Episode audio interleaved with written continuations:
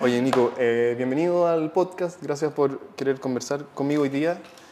Eh, lo primero que te quiero preguntar es algo que he visto que te preguntan en redes sociales, que es, ¿existen las sirenas? No. No.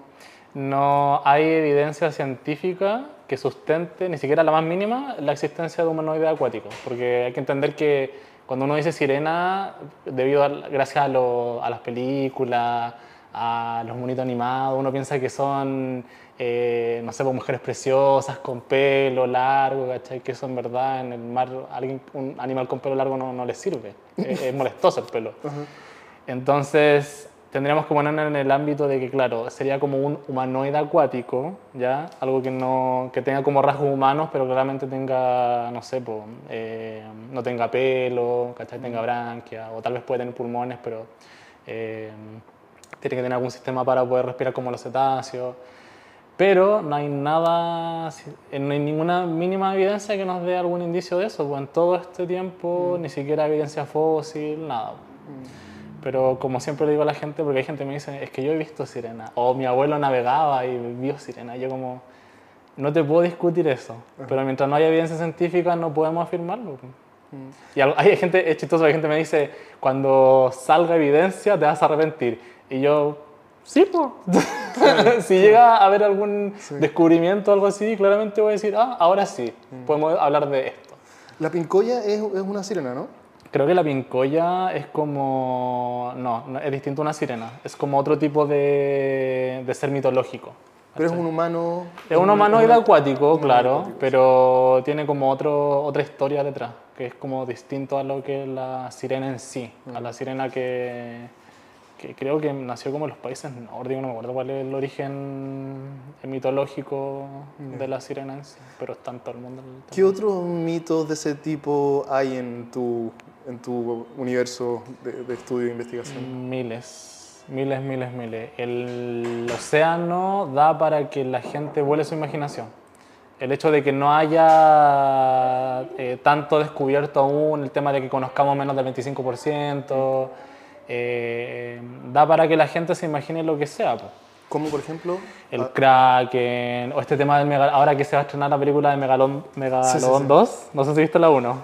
no he visto ni el tiburón gigante, ¿cierto? Pero- Sí, tiene varias, bueno, hay hartas películas dedicadas a Mega- a Megalodón. Es un tiburón prehistórico que sí existió, pero hace millones de años ya está extinto.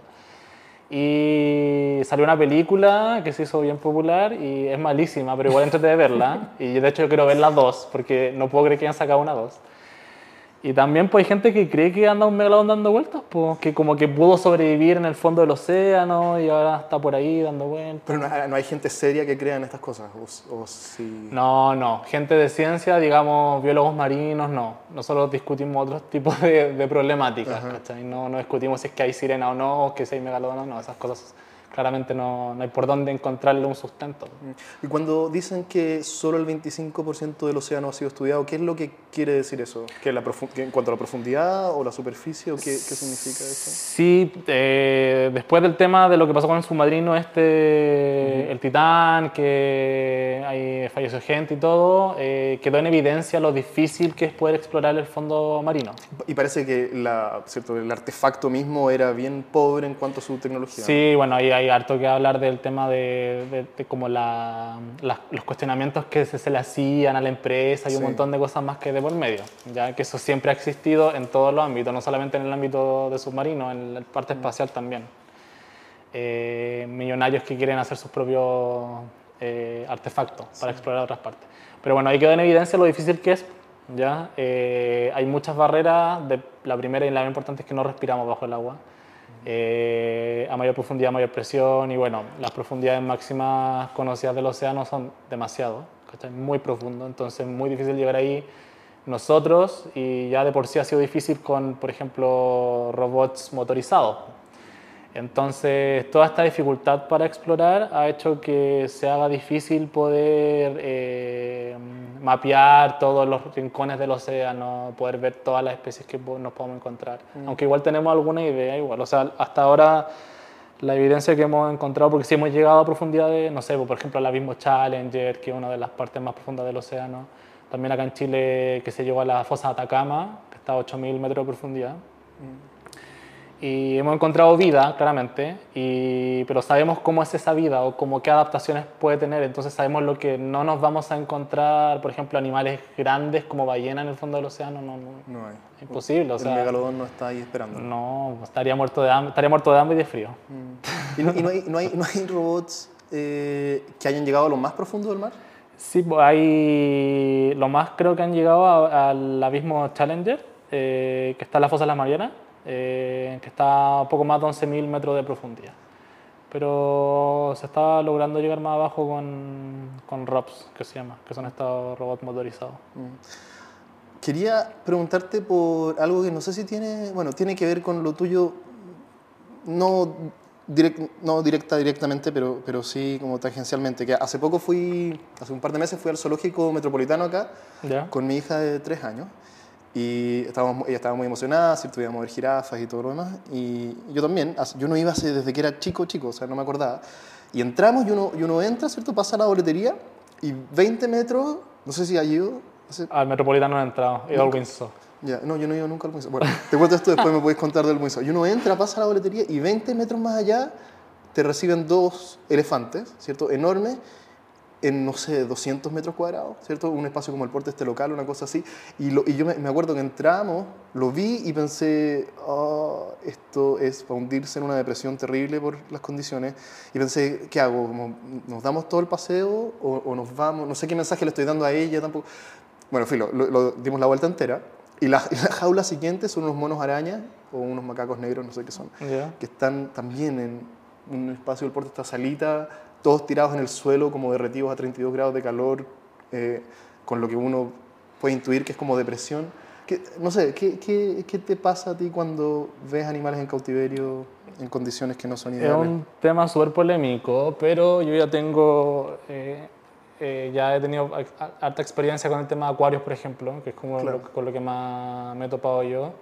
Eh, claro, es chocante ver a un animal encerrado, siempre lo va a ser, eh, pero hay que entender el contexto detrás de todo lo que hay de un zoológico, un acuario, cuando el objetivo es la preservación o tener programas. Por ejemplo, eh, da pena ver a unos pingüinos metidos ahí, eh, no sé, pues, en una parte tal vez tan pequeña como lo sería, no sé, pues, verlo en el, eh, en el ambiente natural. Pero hay que entender de que esos pingüinos, la mayoría puede que sean rescatados, ya puede que no, si los sueltan, no van a poder sobrevivir en el ambiente natural, ¿cachai? Porque, o si no son rescatados, nacieron en cautiverio, entonces... eh, es su hogar en el fondo, ese es el lugar que uno ve.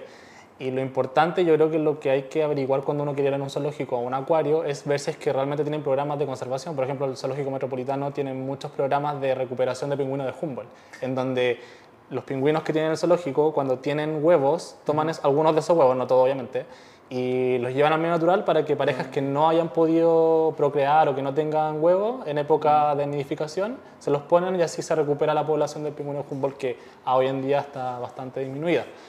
Entonces, claro, pues, y una forma de financiamiento de todos estos programas es la entrada a los zoológicos y también que los niños conozcan, o sea, eh, yo, por suerte, hasta ahora los acuarios que he conocido tienen una visión bastante buena en educar, que eso es lo que falta, porque en, en el colegio no te enseñan de educación ambiental.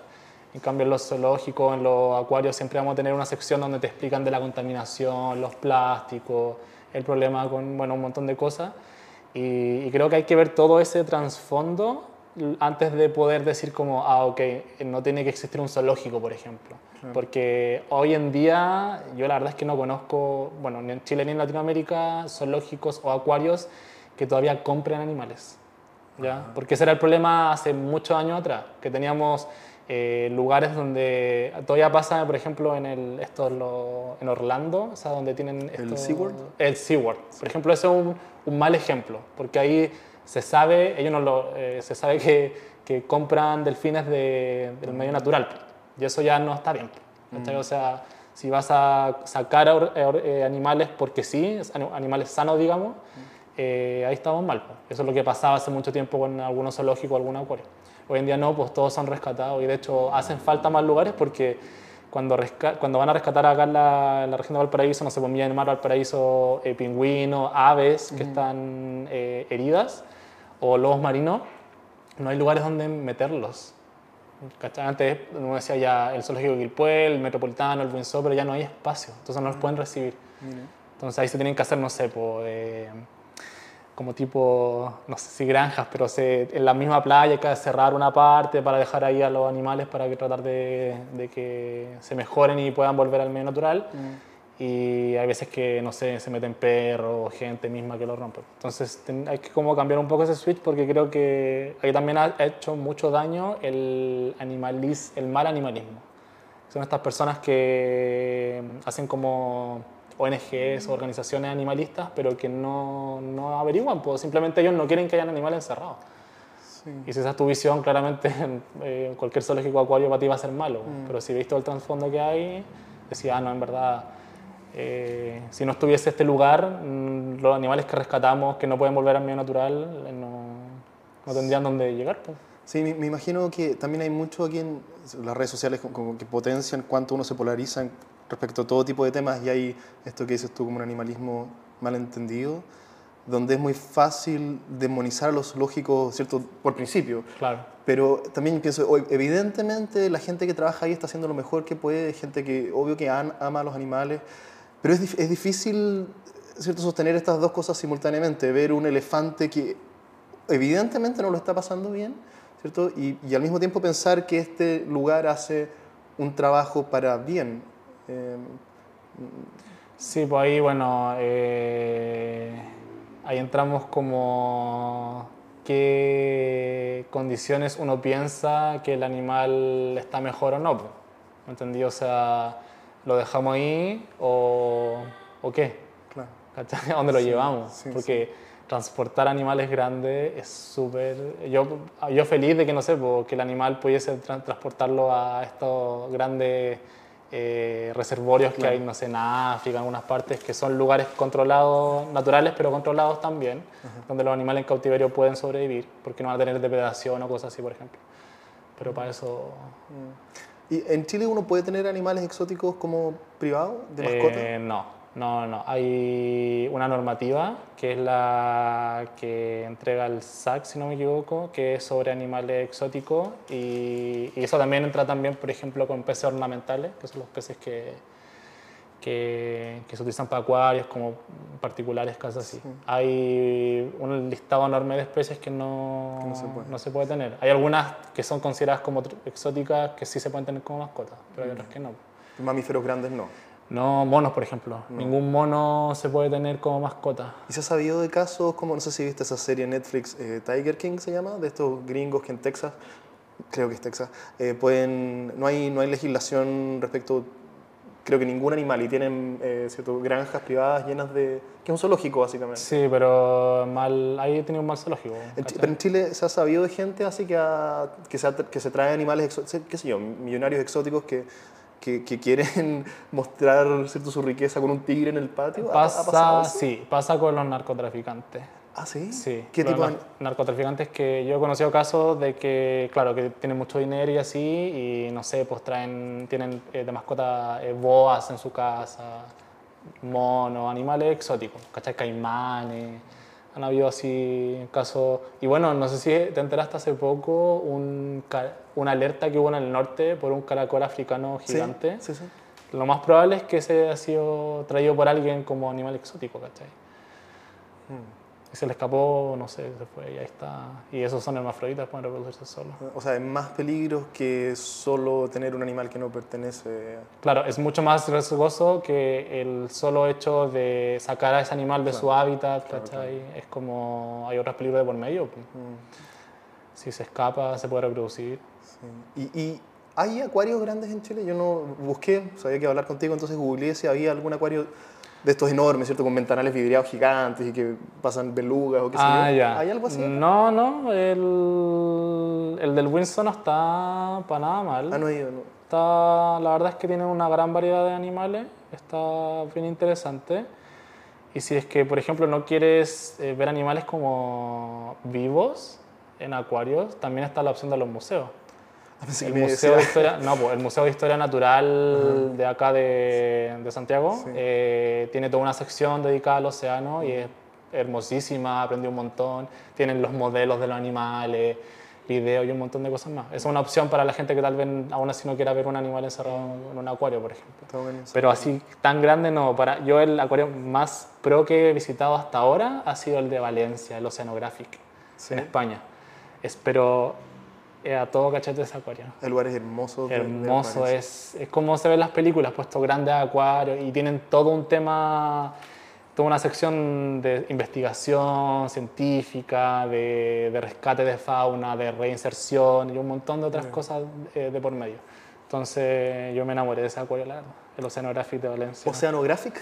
Oceanographic Buen de. Valencia, España. Si alguien tiene la oportunidad, visítelo. Muy buen bueno. Eh, te quería preguntar también por la inteligencia de los animales marinos, porque los, delfines y las orcas y todos estos animales que estamos acostumbrados a ver como logos de marcas y en monitos animados y películas, todos sabemos que son inteligentes, ¿cierto? Porque es más fácil intuir que algo cognitivo interesante pasa allá adentro. Pero cuando tú los pulpos, eso, en particular de los pulpos, ¿qué, tan inteligentes son los pulpos? Eh, ¿Y cómo se compara la inteligencia de un pulpo con la de los delfines o con la nuestra? o- Mira, eh, el pulpo es mi animal marino favorito. Ah, sí, ah, te quería preguntar eso. también. Sí, es mi animal marino favorito. Eh, la inteligencia del pulpo es maravillosa porque eh, es uno de los, para ser invertebrado, eh, presenta rasgos o signos de inteligencia avanzado que son comparables a la de un vertebrado. Eso ya de por sí es como eh, wow. Y además, el pulpo, han habido varias investigaciones o también libros que he leído que hablan del tema de la conciencia en otros animales y en específico en el pulpo. El pulpo es uno de los animales que nos da señales, indicios de que otro animal puede tener conciencia sobre sí mismo. Que eso es algo que es como el límite entre ya este animal inteligente y este es como un animal muy inteligente, al, al punto de poder ser consciente de su existencia. Que es lo que tenemos el humano, pero que no hemos podido ver en, en otro, o podido demostrar en otros animales, eh, sobre todo en invertebrados. Entonces, eh, el pulpo tiene esos- esas características que lo hacen tan atractivo para la parte científica y para mí. Eh, yo tuve el- he tenido la oportunidad de ver pulpos buceando y la verdad es que son maravillosos. O sea, y te miran, tú los miras y sientes como que, como que te hablan con la mirada. Es como un, un tema muy personal, pero son animales maravillosos y sí, son, son, son, son muy inteligentes. ¿Cómo se ha comprobado que tienen conciencia de sí mismos? Lo que pasa es de que son capaces, bueno, de resolver problemas primero, tienen también la capacidad de recordar cosas y además se ha visto de que pueden reaccionar ante la presencia de otro eh, pulpo, otro individuo y también individuos cercanos, como, como si fueran parte de su familia o, no sé, amigos, por el ponte tú. Entonces eso te da indicios de que claramente el pulpo tiene conciencia del, del de él y de sus otros. Responde distinto dependiendo del Claro, rol social Claro, del, del otro pulpo. Sí, incluso. Y eso que los pulpos son solitarios, pero tienen la capacidad de poder eh, reconocer tal vez pulpos que, que hayan visto, por ejemplo. Lo mismo pasa con el humano. Mm. Esta cuestión que salió por el este documental Mi o amigo- película creo que, mi Mi amigo amigo el pulpo, pulpo. Que a mí en verdad no me gusta mucho ese, ese documental. No me gusta mucho ¿Por? humaniza demasiado al, al pulpo, porque es bonita de la, por parte de la visión de la persona, este cineasta o ex cineasta creo que era, que tenía depresión y como que el pulpo lo ayudó y es como todo bacán pero para la persona. Pero compara los sentimientos de la humano, del humano, de la persona, con los sentimientos del pulpo y no es así.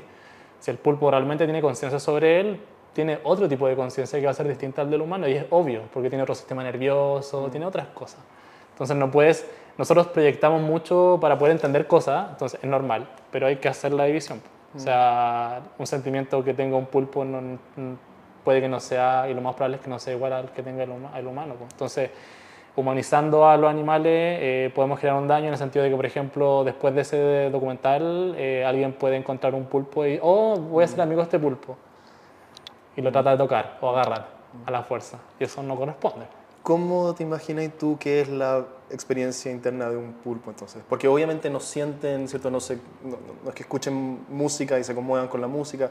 Si es que hay algo ahí adentro es distinto a, a cómo es para nosotros. Pero ¿qué, qué, qué te podéis imaginar? Es que voy a imaginarte un montón de cosas, no... ¿Pero que sienten dolor, ponte tú los pulpos, crees tú? Sí, son conscientes de... O sea, no puedo decir que son conscientes, pero claramente responden a estímulos cuando tienen algún daño, por ejemplo. Eh, ahora, hablar de nocicepción, que es el tema técnico para hablar como de dolor en otros animales, eh, ahí hay que hacer estudios claramente que tengan que ver como con cómo reacciona el sistema nervioso ante un estímulo para decir, ah, ya, esto se puede interpretar como que está sintiendo dolor. ¿Ya? Pero, pero sí, responden a estímulos. Y eso es lo otro, el dolor en otros animales va a ser distinto al que sentimos nosotros. Pero hay una escala de preferencia, ¿cierto? El dolor no es deseable para un, para un. Es un, es un mecanismo de defensa. El dolor, el miedo son mecanismos de defensa que tenemos el humano y tiene otros animales para poder evitar peligros, escapar de la muerte, saber cuándo tienes una parte herida para, no sé, hay que tratar de cuidarla, que se cure y todas esas cosas. Son mecanismos de defensa.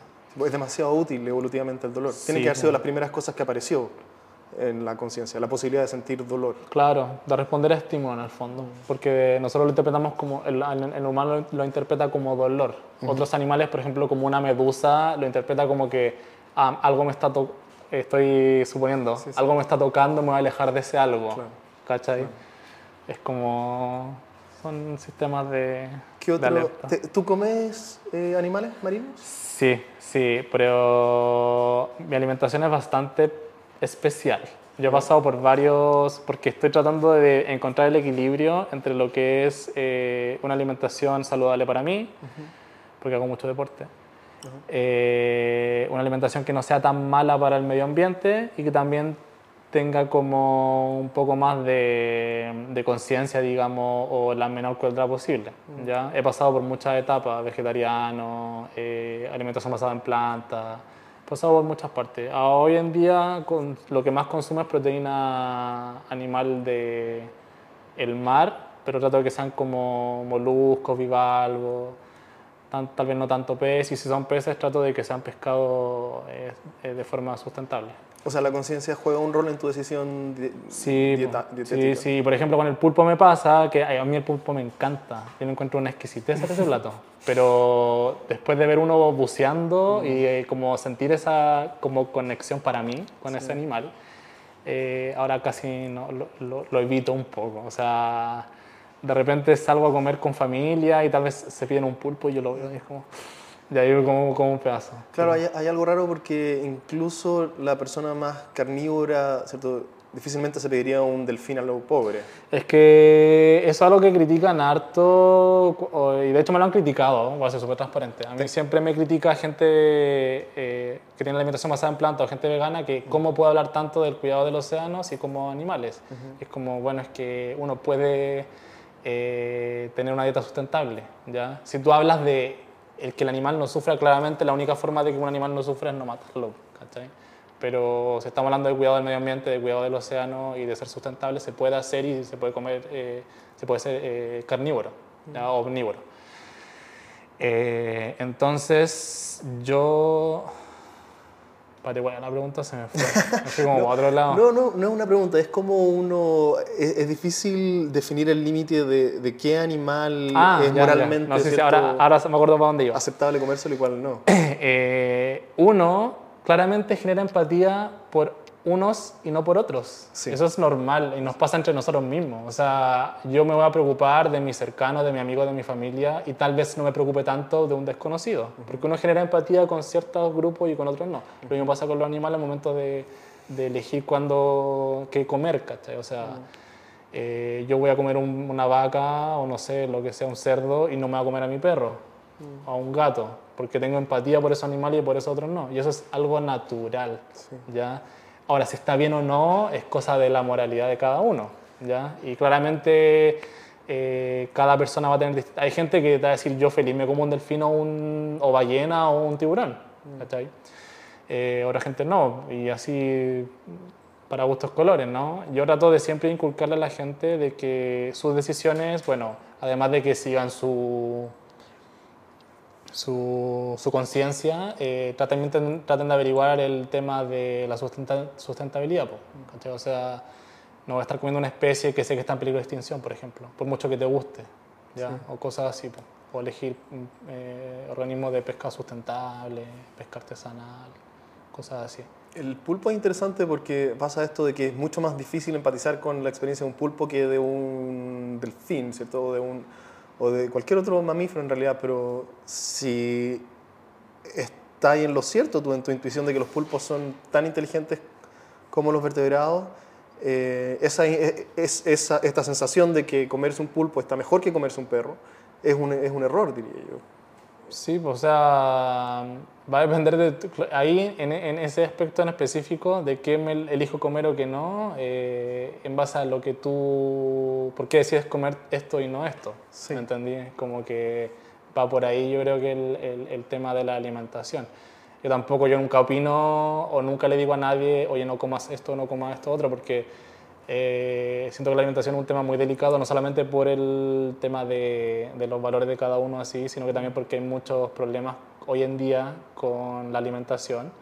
Y veo tanta gente hablando de no comas esto, como esto, y que no tienen ningún tipo de, de instrucción en el sentido de que no son nutricionistas, no son nutriólogos, entonces es un poco peligroso y esto ¿cómo se llama? Cuando se tiene como desorden alimenticio, eh, hoy en día se ve demasiado y se normalizan muchas cosas que no deberían estar normalizadas. Así que yo nunca te voy a decir así como esto no lo comas o esto no. Te puedo aconsejar en, eh, como en general o cosas así. Porque a mí yo tengo mis experiencias propias y por ejemplo otra cosa que no como y es por una experiencia que viví. sirenas. eh, claro. Eh, jaiba, cangrejo. Ah, ¿ya? A mí me encantaba pastel de jaiba, todo eso.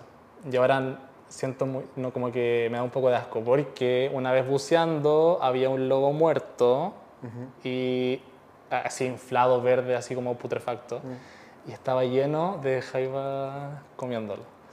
Y eso yo lo sabía, o sea, desde antes de entrar a la carrera yo sabía que los crustáceos en general son detritívoros, como que comen eh, los desechos, cadáveres, cosas así. Pero cuando lo vi en ese momento bucear, como que no sé, algo me, me, impactó y ahora siento que la, o cuando, lo, cuando huelo cuando están cocinando caigo, por ejemplo, mm. lo encuentro demasiado fuerte y digo, no, como que me da un poco de rechazo. Es raro. por eso. Bueno, es, casi cualquier tema que tú toques te van a llegar personas ¿cierto? condenándote por tu falta de sensibilidad con su grupo específico, así que ¿Cómo manejáis eso de las redes sociales? Porque es imposible salir ileso de los trolls y de la gente ¿El hate? que nunca se puede complacer del, del todo. Eh... El, claro, el hate, pero, pero no solo el hate, sino que los, los, fanáticos que están convencidos de su verdad, ¿cierto? Y que te la tratan de imponer a ti. Mira, yo creo que algo que me ayuda mucho son dos cosas. Bueno, sí, dos principales. Uno, que tengo mi conciencia tranquila en el sentido de que yo sé que mi estilo de vida y lo que porque básicamente dediqué mi carrera y mi vida al cuidado del océano. O sea ahora con el tema de que trabajo en fiscalización pesquera con ciertas decisiones o ciertas cosas que hago puedo evitar de que se capture una o más toneladas de un pescado en el agua. Mm. eso es harto. Estoy salvando una tonelada de pescado de harto. Individuos salvados entonces eh, siento que ahí aporto mucho y estoy dedicando mi carrera y mi vida a eso, entonces me deja tranquilo el hecho de que siempre trato de buscar como ese equilibrio entre también lo que después las decisiones que tomo al, al, comer o al vestirme, por ejemplo, porque cuando uno se viste también puede afectar negativamente a, a los animales. eh, o las cosas que uno compra, lo, no sé, eh, lo, la botella, cosas, accesorios, cosas así. Y por otro lado, entonces como tengo esa, la conciencia tranquila, nada lo que me diga alguien como que me va a hacer sentirme mal, sino que puedo recibir consejos o vivencias de otra persona para yo cuestionarme mis propias eh, decisiones y así poder mejorar en esos aspectos. Y lo segundo, y, y lo más importante, es de que creo que tengo el ego muy alto. entonces, si de por sí alguien cercano a mí, es difícil que me diga algo que, o, que me afecte -huh. o que me trate de una forma que me afecte como para yo bajarme, menos una persona que me está comentando algo en redes sociales. Mm. O sea, comenta todo lo que queráis. Mm. Yo a veces borro comentarios porque se empiezan a, a insultar entre la misma gente que comenta -huh. y a mí eso no me gusta. Como que de por sí, ¿por qué insultar o por qué te ponía a colocar tonteras en redes sociales al final mm. no llegar a ningún lado? Y, y, trato de que mi espacio en particular sea un espacio seguro para que la gente que no sepa pregunte y no quede como tonta. ¿ya? Entonces, cuando hay gente que pregunta cosas muy obvias y la gente que le responde de mala forma, ya ahí trato como de filtrar un poco, eliminar algo, pero hace más imposible. Pero es como eso. Pero cuando me, se refieren a mí personalmente, yo no respondo nada porque sé que no voy a ningún lado. O a veces, cuando ya es mucho, es como que le, le, le respondo de forma sarcástica. Para que más le arda, ya sé que me quede picado porque la- esa gente espera de que uno le, le responda con hacer un testamento, como justificando. Y yo no. No, si no estás de acuerdo con algo que yo hago, que yo digo, ok, exprésalo, pero no esperes que yo haga algo más, además de, de tal vez leer el comentario y decir como, "Mm, puede que esta parte me sirva, o me quedo con esta parte, que es lo que dijiste, y con esto no. ¿Y eso lo tuviste de siempre? No el ego, sino que... porque yo, me- yo- yo he cometido el error de enfrascarme en discusiones en Twitter infinitas con alguien que es imposible de corregir. no imposible. eh, es lo- es lo- eh, estás perdiendo tu tiempo, no vaya a ningún lado. Sí, he perdido tiempo en eso. Cambio de tema radical, te- porque tenemos 10 minutos más quizás. Te quiero preguntar por el cambio climático y qué... ¿cu- ¿Cuántos años tenés tú? 29. ¿Y la primera vez que te metiste a bucear? ¿Autónomo o apnea? Apnea es con el snorkel, yo creo cuando tenía 11 años, 10, 11 años. chico, sí, chico, ¿Ha, chico. cambiado el mar las zonas a las que hay vuelto a sumergirte en 15 de años después en, en este Bueno, las zonas costeras cambian constantemente, de hecho cambian en una estación a otra. Si te das cuenta, de invierno a verano hay playas que tienen mucha arena y después poca, o de, de- pasan de arena a ser de roca o así. La zona costera es como Mm. muy dinámico siempre, pero a lo que es como, por ejemplo, la cantidad de flora y fauna, la alga y todo eso, sí, ha cambiado bastante. Ha cambiado harto. Hay zonas que se conservan y otras no. Y el problema es de que está muy acelerado. Hace poco estaba leyendo un, unos informes que saca el IFOP, el Instituto de Fomento Pesquero, que hay un sistema de vigilancia para el tema de que lo hicieron para el tema del niño oscilación del sur, por el, el fenómeno del niño y la niña. Y se llama SAPO. o sea, esas son las siglas abreviadas, SAPO. un sistema como de mo- monitoreo, no me acuerdo qué significa cada sigla.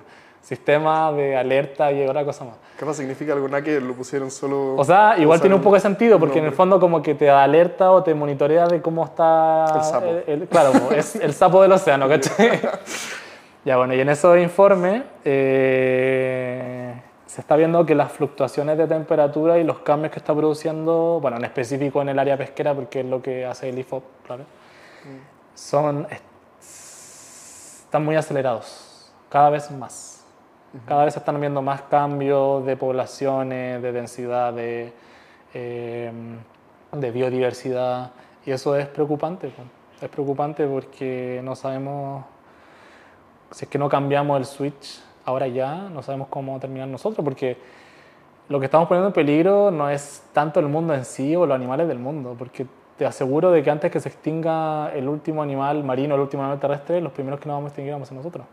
Entonces, eh, es preocupante por ese lado. ¿Qué, qué, qué le diría a alguien que es escéptico respecto? Te debe llegar también gente que no cree en el, en el, calenta- en el cambio supuesto, climático. De- terraplanistas, todo. ¿Y qué, cómo uno empieza? Porque, porque yo también veo por el otro lado hay como un pánico generalizado respecto al cambio climático por fanáticos que también, a mi parecer, entienden esto mal, ¿cierto? Y que hay que comer solo semillas de chía, ¿cierto? Y vestirse con lin, Mm, qué sé claro. yo. em, eh, Con cáñamo. no, no, no, no apretar ningún interruptor de luz y todo lo demás. Em, ¿Cómo uno encuentra sanidad en, en el universo? Informándose. Eh, es un cliché, pero es real. No te tienes que quedar con lo que dicen las noticias o los medios de comunicación masivos. Porque lamentablemente varios de esos medios de comunicación, de comunicación masivos recurren al clickbait, que en el fondo una cosa que puede ser muy sencilla o puede ser muy clara explicarla, la agrandan para que sea atractiva para la gente, para que le dé clic, para que se quede viendo el video y todas las cosas. Entonces, ¿cómo uno sale de eso? Es informándose, yendo a la fuente. A veces es difícil porque hay estudios o cosas que están en inglés, o son papers, est- estudios científicos que son un poco complejos de leer para una persona eh, con escolaridad normal, digamos. Pero hay otros medios de comunicación que tratan de entregar la información lo más neutral posible. Hay gente como yo que trata de entregar la información lo más veraz y neutral posible. Entonces, eh, la única forma es que uno se informe y vea la fuente de las cosas. Pues, por ejemplo, no tiene que ver con el cambio climático, pero hace también unos días salió una, no sé si lo viste, que supuestamente unos tiburones cocainómanos que son adictos a la cocaína en Florida, porque la, la, hipótesis dice que los carteles de droga tiran como las bolsas al, mar, al océano y los tiburones van como que se comen la coca y están siendo eh, se están volviendo adictos y en base a esa adicción están como teniendo eh, comportamientos raros con humanos. Y hasta en la tele salió. Y si tú lees, eh, vas como a la fuente, al estudio que citan, es un estudio súper eh, cuestionable y que la forma en que no le hicieron toxicológico a los tiburones, que es lo más obvio que tendrías que hacer para poder ver si es que realmente son adictos o no, o si es que han consumido esa droga o no. Lo que hicieron fue como, ah, ya, nosotros creemos que esto pasa así, entonces vamos a llenar unos sacos, que son como parecidos a los sacos que de, de droga, ¿cachai? y lo vamos a llenar con harina de pescado, con alguna cosa, y los vamos a tirar a ver si es que los tiburones reaccionan. Y obvio que van a reaccionar, pues si lo estáis tirando, llenando con harina de pescado, con, con, algo, entonces el tiburón claramente va a ir a ver qué hay en esa, dentro de esa bolsa. Y en base a eso, que si te lo cuento ahora, tú dirías como, claramente no, no son adictos, ni siquiera han probado la cocaína. Eh, o ni siquiera se ha comprobado. Eh, hay mucha gente que ahora piensa que hay eh, tiburones mano en Florida porque salieron en, todo, en varios medios de comunicación. Es una buena historia. Entonces hemos desmitificado la pincoya, la sirena, el megalodón y ahora los tiburones cocainómanos. Pero claro, con el cambio climático, eh, para la gente que escuche esto, es algo real, ya está pasando. Es preocupante, pero, pero hay que tomarlo con la seriedad que corresponda. Mm. Ya no yéndose a los extremos porque también es, es malo. O sea, eh, te puede afectar de, forma negativa al pensar de que no hay nada más que hacer porque sí hay mucho que hacer todavía. Ya cuando salen estos titulares de que ya, eh, ya no hay nada más que hacer, nos vamos a morir, no, ya todavía, todavía se pueden hacer cosas. Yo creo que hace poco que empecé a ver esta marea contraria al fanatismo, porque hay uno que es mucho más de izquierda, ¿cierto? Eh, un ecologismo extremo que viene con el veganismo y todo lo demás, que marcadamente de izquierda, y hace poco empiezo a ver en redes sociales comentarios mucho más marcados en el, en el otro extremo, ¿cierto? un escepticismo radical frente al hecho de que el humano tenga algo que ver en el cambio climático, esto es parte de los ciclos de la Tierra, y Donald Trump lo dijo, ¿cierto? que esto es una ilusión, sacó una foto incluso a su jardín nevado y dijo, ¿dónde está el calentamiento global? Pero, pero veo en Chile que esto está apareciendo con cada vez más fuerza, en mis redes al menos. ¿Qué le diría a, a esa persona de ese, de ese extremo? Eh, a ver, yo le diría que crea un poco más eh, en la ciencia, o sea, gracias a la ciencia estamos donde estamos ahora, eh, estamos vivos, ¿ya? entendiendo lo que ocurre a nuestro alrededor, porque en el fondo la biología a mí me encanta porque es una ciencia descriptiva. Nosotros no inventamos cosas. Los biólogos lo que intentan es entender lo que ocurre y, traducirlo en lenguaje que sea entendible por el humano.